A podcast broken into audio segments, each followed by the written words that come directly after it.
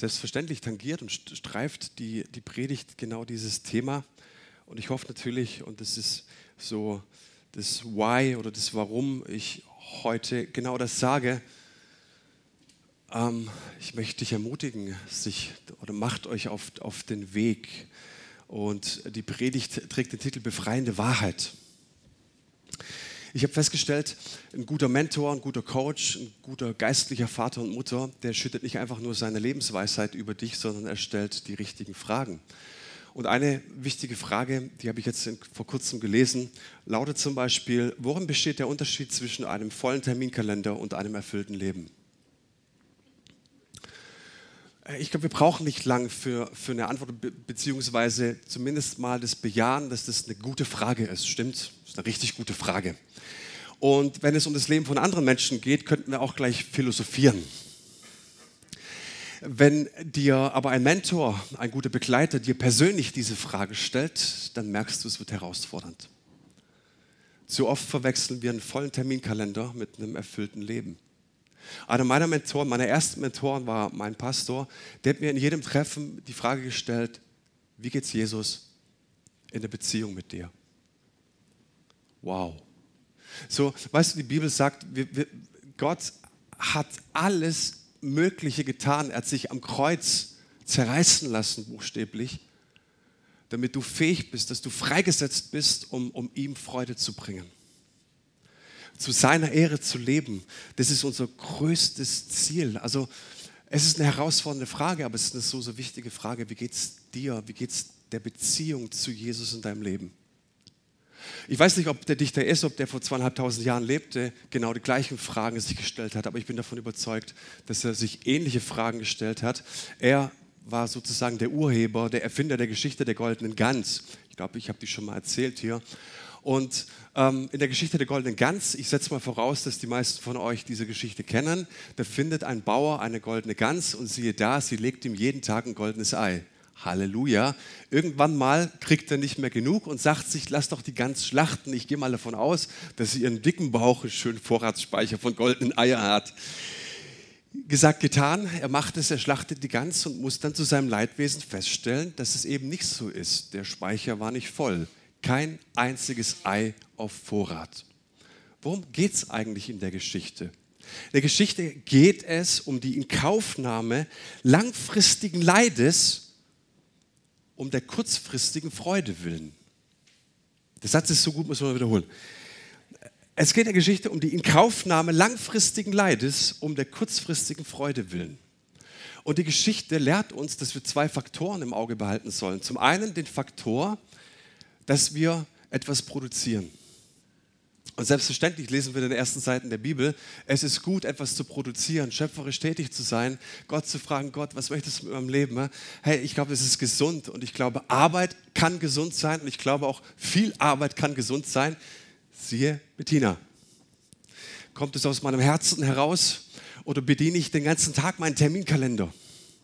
Es ist auch die Frage, ist nicht die Frage, mache ich die Dinge richtig, sondern mache ich die richtigen Dinge.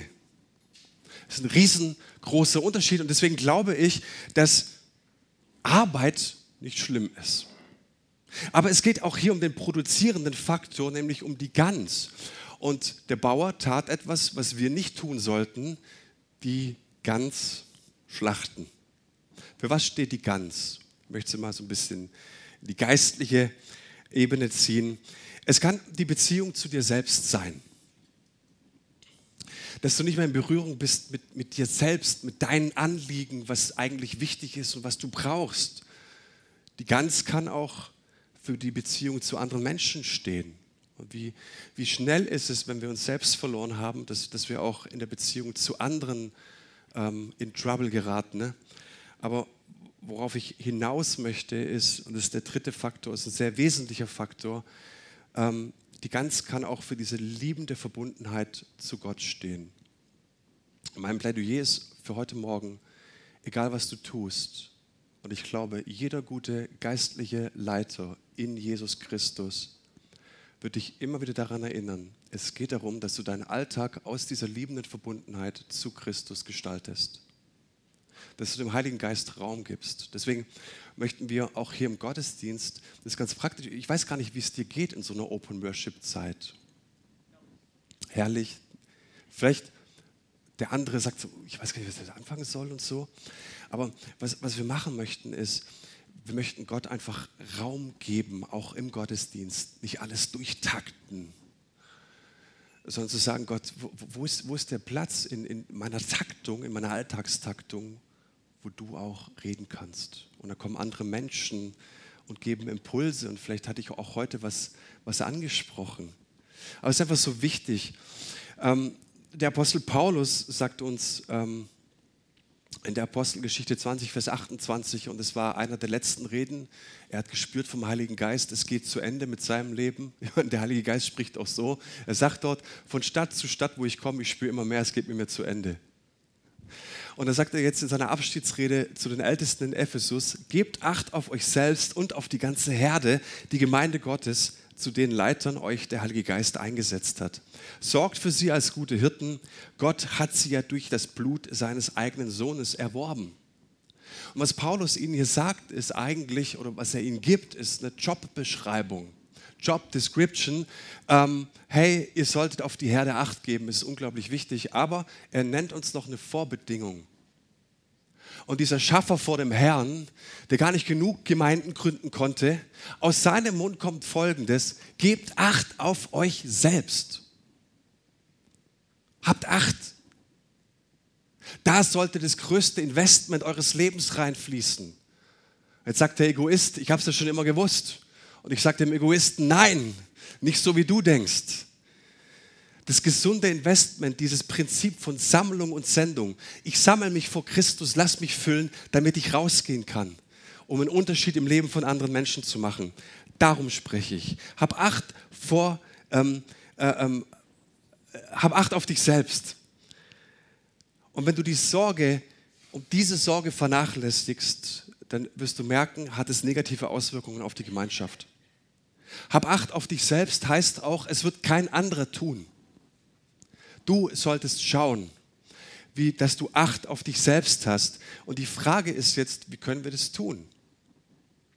Als Gemeinde, und jetzt nennen wir schon das dritte Mal in diesem Gottesdienste, haben wir uns auf die Fahne geschrieben, dass wir Menschen dabei unterstützen werden, ihren Weg mit Gott zu finden. Das heißt, ich übersetze es mal in eine andere Sprache, wir unterstützen Menschen dabei, dass sie sich in einen Prozess begeben, einen Prozess der Nachfolge begeben, der ihren Alltag durchdringt. Nicht nur den Sonntag. Nachfolge streift den Montag, den Dienstag, den Mittwoch. Nachfolge streift mein Familienleben. Nachfolge streift nicht nur mein Arbeitsleben, sondern möchte es durchdringen. Wie kann ich einen gesunden Prozess gestalten? Äh, könnte ich irgendjemanden bitten, mir das Flipchart nach vorne zu bringen? Vielen Dank. Wir wollten die Bühne nicht so voll knallen.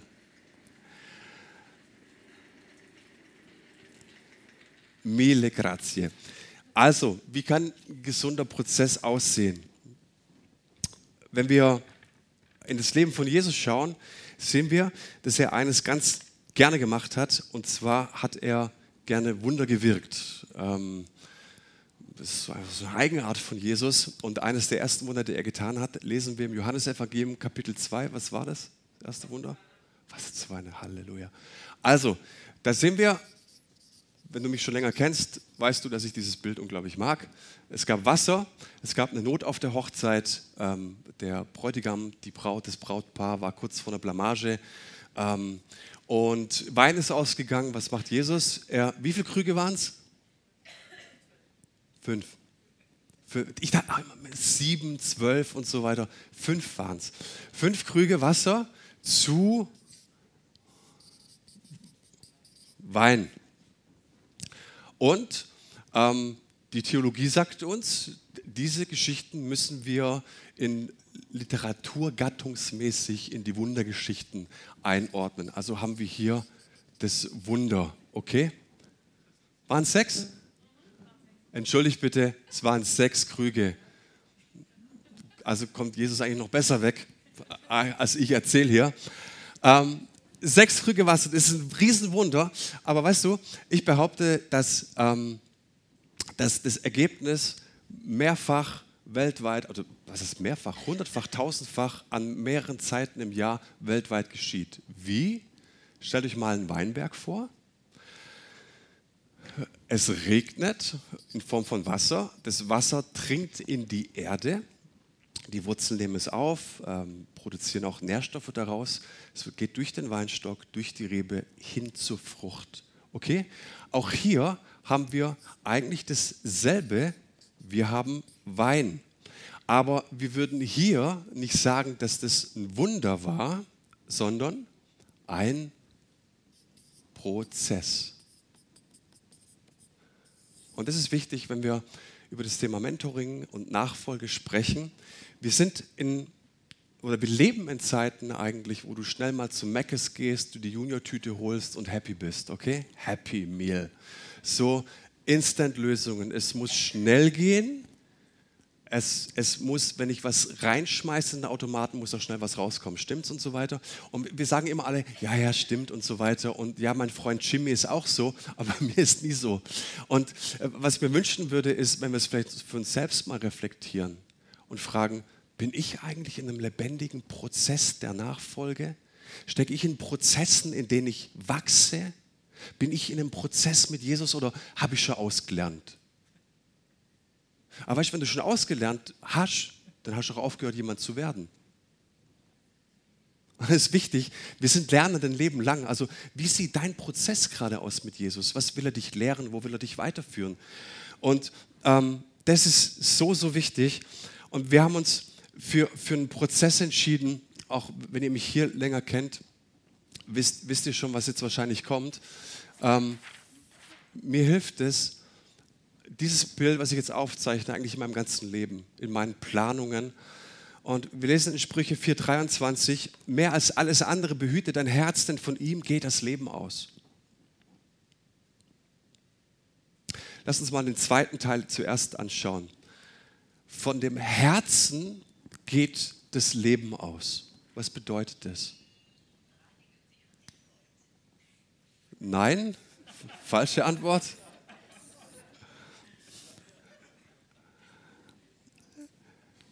Vom Herzen geht Leben aus. Das bedeutet, dass Gott etwas in unser Leben gelegt hat. Und er sagt, wenn das zur Entfaltung kommt, wenn das gelingt, wirst du merken, dass du in einem Lebensfluss bist. Aus dem Herzen fließt das Leben. Das bedeutet, es hat eine Richtung. Und wenn, wenn ihr mit nichts einverstanden seid, was ich heute sage, das eine wäre wichtig, dass wir uns daraus verständigen, dass es eine Richtung hat. Von innen nach außen und nicht von außen nach innen. Dieses Herz steht dafür, oder dieser Lebensfluss steht dafür, dass das Leben sich weitet, dass es sich entfaltet, dass es Zukunft hat, dass es gekennzeichnet ist von Neuaufbrüchen. Es bedeutet, Leben gelingt. Es bedeutet auch, wenn das Leben gelingt, wenn, wenn Leben ausgeht, dass es irgendwann auch zu einer Frucht kommt. Und ich glaube, dass ein gesunder Prozess der Nachfolge, soll eine Frucht sein, äh, gesunder Prozess der Nachfolge zwischen diesen zwei Polen stattfindet. Zum einen sagt uns die Bibel, Leben geht aus von dir. Gott setzt dich und schafft dich, dass von dir Leben ausgeht und dass dieses Leben gelingt, dass Frucht entsteht. Jesus sagt uns, hey, das war nicht eure Idee, es war meine Idee, nicht ihr habt mich ausgesucht, sondern ich habe euch ausgesucht und ich habe bestimmt, dass ihr hingeht und dass euer Leben Frucht trägt. Das ist ein Prozess, zwischen diesen beiden Spannungspolen sind wir. Und da fließt Leben Daher die Frage, lass uns mal das Herz anschauen. Das ist für mich in allererster Linie, lebe ich in dieser innigen Verbundenheit zu Jesus? Da kommt hier im Herzen entsteht die. Ist mein Alltag gekennzeichnet? Bist du in einem Alltag im Gesprächsfluss mit Gott? Wenn du deine Entscheidungen triffst, prüfst du die mit Gott. Wir kommen auch noch gleich darauf. Aber auch hier bist du in Berührung mit dem, was dir wirklich Freude bereitet. Bist du in Berührung mit dem, was, was dir Energie und, und Leidenschaft gibt. Wenn wir mit unseren Leitern uns, uns treffen, wir machen immer so Jahresgespräche und ich stelle eine wichtige Frage und die Frage lautet, Was ist dein Energieräuber? Was raubt dir Kraft, aber was gibt dir auch Freude? Wo, wo kommt deine Leidenschaft her? Und weißt du, das Interessante ist, dass es hier entsteht. Und dass wir uns grundsätzlich fragen müssen, was hat Gott da angelegt in meinem Herzen? Und ich habe äh, gemerkt, je öfter ich darüber nachdenke, je öfter ich mir selbst die Frage stelle, je öfter ich mit erfahrenen Leitern, mit Pastoren, und ich habe selber einen Pastor, der mein Herz begleitet, das begleitet, sagt, was ist es? Romano Guardini hat mal gesagt, hey, das Leben eines Menschen ist eigentlich, das ist das Bild, was er zeichnet, du bist ein gesprochenes Wort Gottes für diese Welt. Was ist dieses Wort Gottes? Was spricht Gott durch dich? Gut, bei Frauen ist meistens ein Satz. Äh, war ein Witz. Ähm, aber was ist dieses Wort Gottes, das Gott durch dich spricht? Ich habe neulich, wir haben ein Ausbildungscamp besucht bei den Royal Rangers und ich habe für einen Leiter gebetet und ich habe den Eindruck gehabt, dass, dass Gott zu ihm sagt, hey, du bist so ein Knotenlöser. Klar, ich du hast bei den Rangers den ganzen Tag mit Knoten zu tun gehabt, aber weißt du, ich habe das Gefühl gehabt, dass, dass Gott ihm sagen möchte, hey, dafür schicke ich dich ins Rennen, in deinen Alltag, in deine Familie, in deinem Beruf, in die Gemeinde. Er war Leiter von den Rangern. Dass da, da, wo er hinkommt, dass er herausfordernde Situationen löst. Er ist ein Knotenlöser. So, und dann kannst du dir fragen, okay, was gibt mir Gott für Handwerkszeug, Charismen, Gaben und so weiter. Verstehst du aber so, was ist das Wort? So, was spricht Gott durch dich? Und das ist eine quälende Frage, aber vielleicht spielen wir es nachher nicht mit Kaffee runter, sondern nehmen es einfach mal mit nach Hause und sagen, Gott, ich will es. Weil es so wichtig ist, weißt du, wenn du, wenn du merkst, wenn der Knotenlöser merkt, dass er Knoten löst, was passiert dann? Dann bekommt er eine Rückmeldung an sein Herz und sagt, ich bin ja wirklich ein Knotenlöser. Und es ist Freude. Und es ist genau das, was die Bettina beschrieben hat. Und dann fließt Leben. Das ist ein Energie, das hört sich jetzt ein bisschen esoterisch an, aber das ist ein Energiekreislauf, das gibt dir Kraft und, und du sagst, ja, mein Terminkalender ist voll. Ja, natürlich ist er voll, aber grundsätzlich bin ich im Lebensfluss. Und warum Menschen nicht mehr brennen, sondern meistens ausgebrannt sind, ist einfach der Fakt, weil sie ständig etwas anderes bedienen weil es nicht zum Lebensfluss kommt, weil da keine Energie mehr zusätzlich kommt.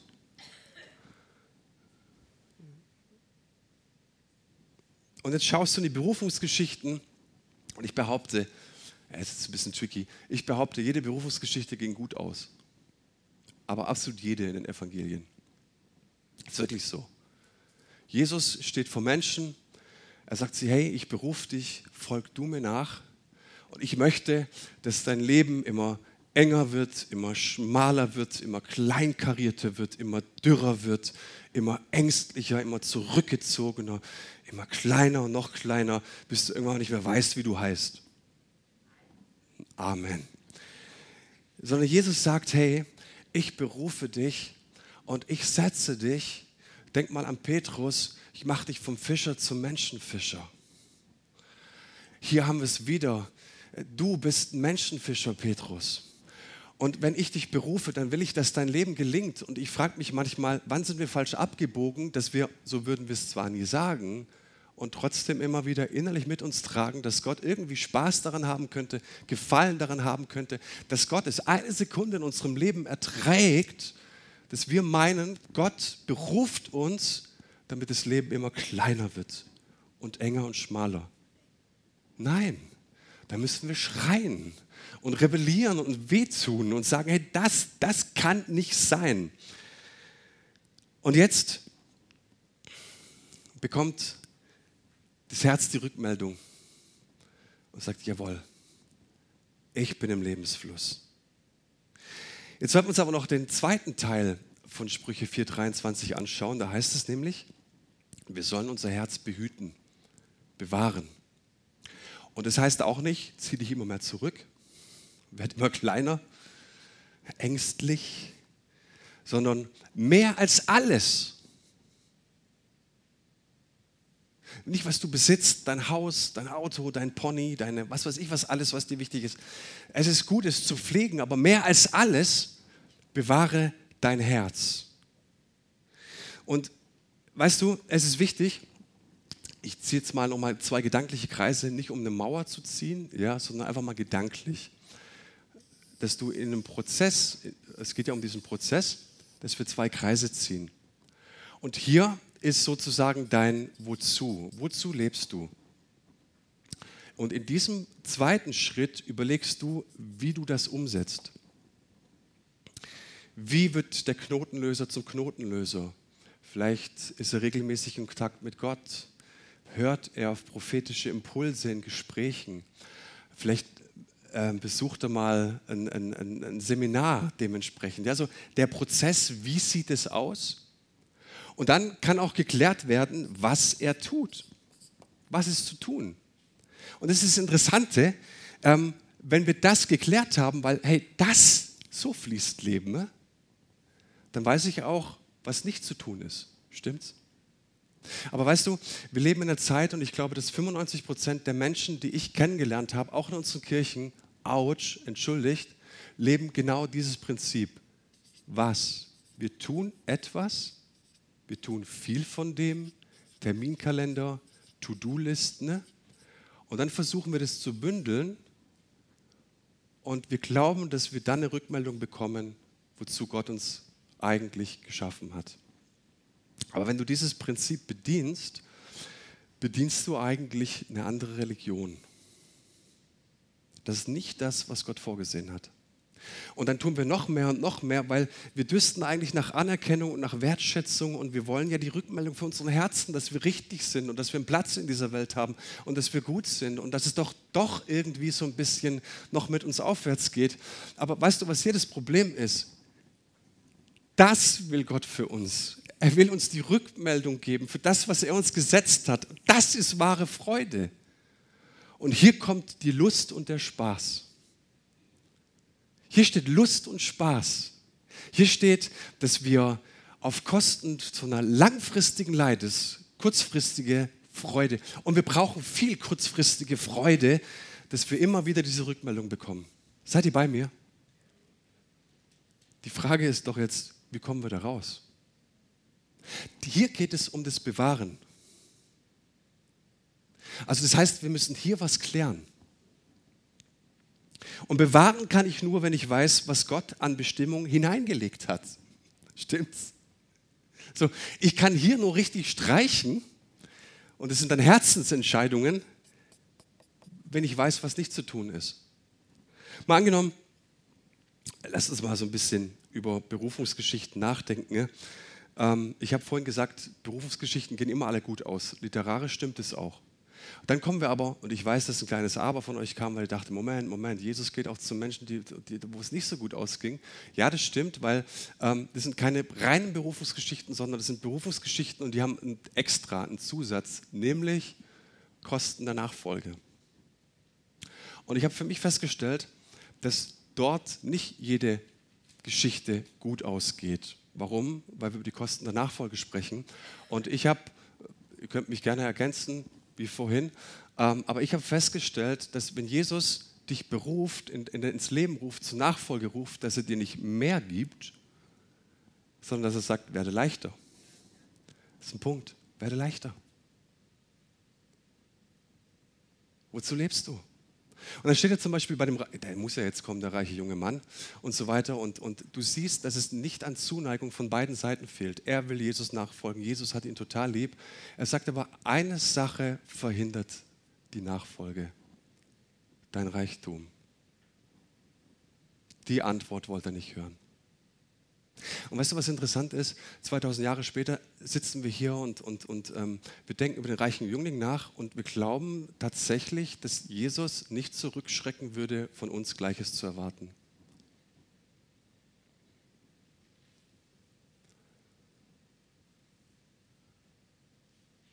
Selbstverständlich wird Jesus von uns Gleiches erwarten. Und es sieht, was dich hindert, und ich glaube, wenn ich darüber spreche, sind wir alle d'accord, wir sind alle einverstanden. Ja, wir wollen dieses Leben. Die Frage ist jetzt, darf Jesus so in dein Leben sprechen, dass er sagt, hey, es gibt etwas, was dich hindert. Und weißt du, äh, und ich weiß, das ist nicht unbedingt jetzt die super Einladung und die super Werbung für Mentoring, aber ich kann es leider nicht anders beschreiben. Ähm, ich habe im Mentoring festgestellt, dass meine Pastoren mir Fragen stellen, die mir wehtun. Warum? Nicht, weil sie Bock haben, mir weh zu tun, weil sie einfach sagen, hey, ich will, dass Jesus irgendwann zu dir gesagt, you got it, gut gemacht, du treuer Knecht. Und das ist ein Herzensanliegen und deswegen hole ich mir Menschen ins Boot. Also, was glaubst du, hey, was stört deinen Prozess und, und wo könnte Gott vielleicht bei dir anklopfen und sagen, das ist wirklich hinderlich? Weißt du, mir wurde dann klar bei dem reichen jungen Mann, das finde ich so erstaunlich, dass, dass Jesus nicht einen einzigen Schekel für sich beansprucht hat. Hey, verrückt. Der, nee, der, der, ähm, ich habe mal gelesen, ich habe es nicht na, nachgeprüft, aber 50 Prozent der Zeit, mit der Jesus mit Menschen gesprochen hat, geht es immer um Besitz und, und um, um Dinge. 50 Prozent. Das ist ja verrückt. Also eigentlich, ähm, deswegen haben wir so Angst, der müsste ja voll reich gewesen sein, Jesus. Die ganze Kohle, die er Leuten abknüpft und der Besitz und, und hier und, und, bevor du deinen Vater beerdigst, dir geht es um Erbe, ähm, der, der müsste steinreich gewesen sein, als er gestorben ist. Nee. Nicht mal ein Kopfkissen bei sich gehabt. Aber er hat gesehen, hey, pass mal auf, ich rufe dich in ein Leben, in dem du mit leichtem Gepäck lebst. Ich will dich zum Leben führen. Goethe sagte das mal ganz schön. Und solange du das nicht hast, dieses Stirb und Werde, bist du nur ein trüber Gast auf der dunklen Erde. Und das geschieht hier. Und wenn ich geklärt habe, wozu ich lebe, kann ich auch fröhlich streichen. Mir macht es ein bisschen persönlich, weil ich finde es persönlich wichtig. Ich, ich, kann ja nicht nur erzählen, was ihr machen sollt, ohne äh, auch zu erzählen, was wir, was wir draus machen. Ähm, mal, mal, mal, angenommen, meine Frau sitzt hier jetzt so. Ähm, und eigentlich steckt sie in, in ihrem Vikariat noch ein Jahr, dann wäre sie auch Pastorin. Mensch, warum nicht? Mach's doch. Verbietet dir dein Mann oder was? Was ist los? Ich glaube, es ist wichtig, dass wir auch als Ehepaar, als Familie geklärt haben, was unser Wozu ist. Und dann sagen wir, nicht in dieser Zeit. Es passt nicht. Mal angenommen, du kriegst ein Jobangebot, eine Leitungsposition, tatsächlich passiert, Du musst aber 20 Prozent mehr arbeiten, das heißt auch 20 Prozent mehr Kohle und irgendwie, hey, was dann für Möglichkeiten da wären. Und dann schaust du das an und sagst, wir haben noch Jünger zu Hause, drei Stück. Die müssen wir auch noch bejüngern. Die sind auch noch nicht bei Jesus. Versteht es so ein bisschen? Ich wurde jetzt äh, vorgeschlagen, das ist mir eine riesengroße Ehre und ich hoffe, dass, dass ihr das nicht als Prahlen versteht, sondern einfach in diesem Zusammenhang du wirst nominiert von Menschen, die sagen, es wäre gut, dass dieser Mann hier im Vorstand der Volksmission wäre. Ja, was für eine Ehre. dann schaust du dir andere Kollegen an, da geht es immer so ein bisschen um Business und um, guck mal, der ist jetzt auch wer und so weiter. Ne? So, jetzt kannst du ein bisschen Karriere machen. Und das Interessante ist, dass ich keine zehn Minuten im Gebet gebraucht habe, um herauszufinden, dass es das nicht ist. Warum? Weil wir in einem Prozess sind. Und so kannst du fröhlich, wenn du dein Wozu geklärt hast, auch immer wieder ganz viele Angebote streichen, weil du sagst, eigentlich sind es Störfaktoren. Aber weißt du, wenn du diesen Lebensfluss nicht hast und dein Herz nicht grundsätzlich die Rückmeldung bekommt von dem, was Gott in dein Leben gelegt hat, dann musst du ja solche Dinge annehmen. Und du brauchst ja die Rückmeldung, dass du gut bist, dass du wertvoll bist, dass dich jemand anerkennt. Seid ihr bei mir? Letzter Gedanke, darin besteht das Bewahren. Bewahre dein Herz, denn aus ihm fließt das Leben. Maria aus Bethanien, meine größte Heldin. Es gibt keinen Mann, der an sie heranragt in der Bibel. Die kommt, ich jetzt bräuchte ich die Bibelleser wieder, ähm, fünf oder sechs Tage vor, vor der Kreuzigung, nachzulesen, Johannes Evangelium 12, 1 bis 8. Kurz vor der Kreuzigung Jesu kommt sie in das Haus und bringt ähm, eine Flasche mit Nardenöl, umgerechnet ein Jahresgehalt. Und sie gießt es Jesu über die Füße und es heißt dort, das Haus wird, wird erfüllt mit, mit, mit diesem Duft. Ich würde es übersetzen, das Haus wird erfüllt mit dem Duft von Hingabe. Jetzt sagt Jesus später, hey, beschwert euch nicht, ihr lieben Jünger. Ähm, das geschieht zu meinem Begräbnis. Und jetzt kommt der spannende Punkt. Was sie hier macht, ist eigentlich eine Totensalbung. Und die Jünger und die Freunde, und ich glaube, das war eine Party, das Haus war voll, die sagten sich, was macht denn die? Was soll denn das jetzt? Das ist total unlogisch. Aber wisst ihr, was sie macht? Das war nicht unlogisch, es war auch nicht logisch, es war theologisch. Warum? Die Frau war die einzige, die einzige Person, die erkannt hat, was mit Jesus ist. Die einzige Person, die zugehört hat.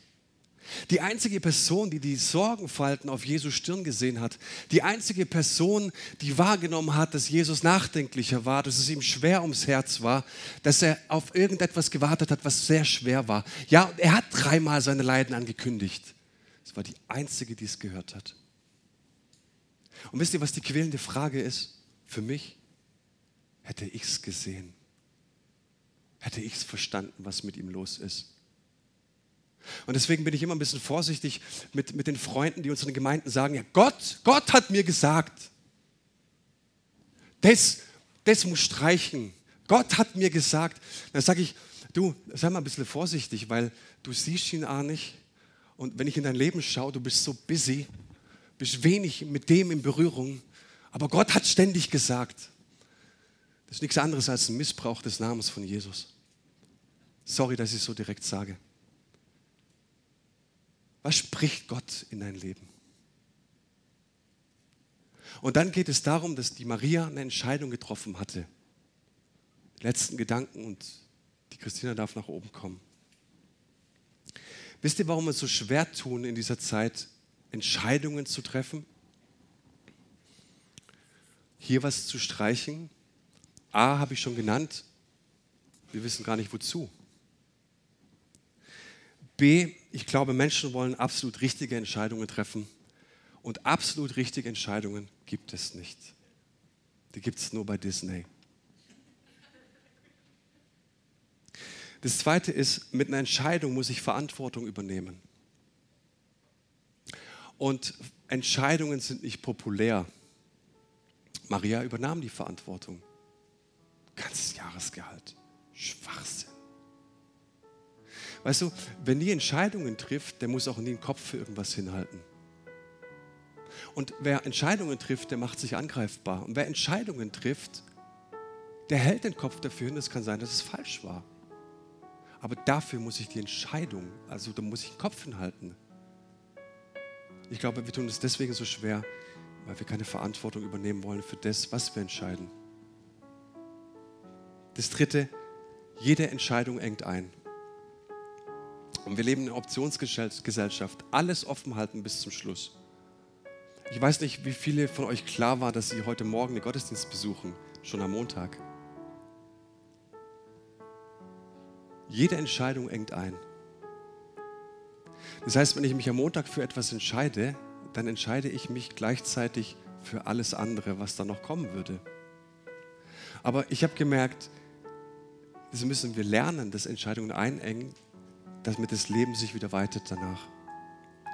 Und das Letzte, wenn wir Entscheidungen für etwas treffen, dann müssen wir auch lernen, die Abwahl zu betrauern. Und das tut weh. Das hat was mit Schmerzen zu tun. Sich nicht alles offen zu halten, das tut weh. Aber dann kann ich es betrauern und es hat was anderes mit Nachtrauern zu tun.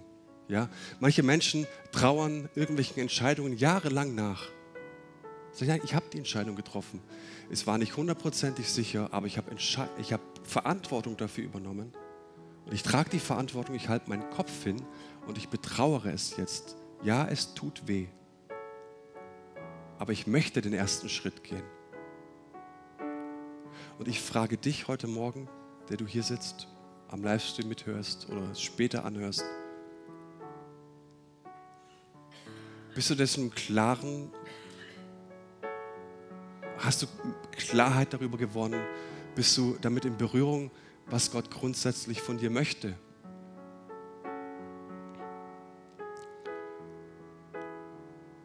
Und kann es sein, dass, dass Jesus heute Morgen sagt, und ihr merkt, seriös ist, wenn wir es immer im Konjunktiv stellen, könnte es sein, dass er möchte, dass du leichter unterwegs bist. Weißt du, wir kommen aus dieser Corona-Krise und ich glaube, dass viele Menschen verwirrt sind und gar keine klare Position gerade haben, wo sie stehen, wie sie zu Themen stehen. Und ich sprach neulich mit einem Pastor und er hat gesagt, ist, ist doch verrückt, aber auch wenn ich viele familiäre Situationen anschaue, da geht es schon lange nicht mehr um glühende Nachfolge, sondern es geht eigentlich nur noch um den Kampf, dass wir den Alltag irgendwie überleben.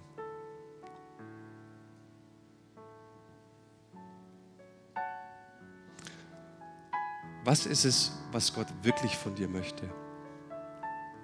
Und wie können die Mentoren, wie kann ich, wie kann die Bettina, wie können die Kleingruppenleiter, wie können andere Menschen nachher beim Kaffee dich dabei unterstützen und dir helfen, klarer zu sehen.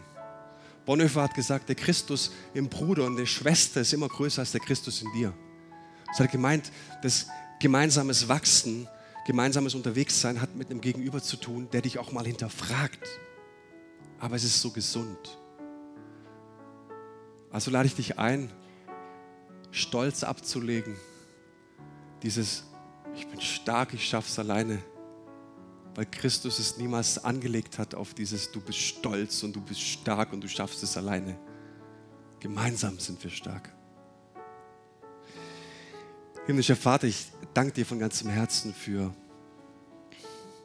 diese Zeit und mein, mein Gebet war, meine, meine Hoffnung war, dass du Menschen wirklich ansprichst und was wünsche ich mir jetzt, dass du durch deinen Heiligen Geist an Herzen rüttelst und dass in diesem Moment Entscheidungen getroffen werden. Entscheidungen, Verantwortung zu übernehmen. Entscheidungen, die vielleicht auch einengen, die wehtun.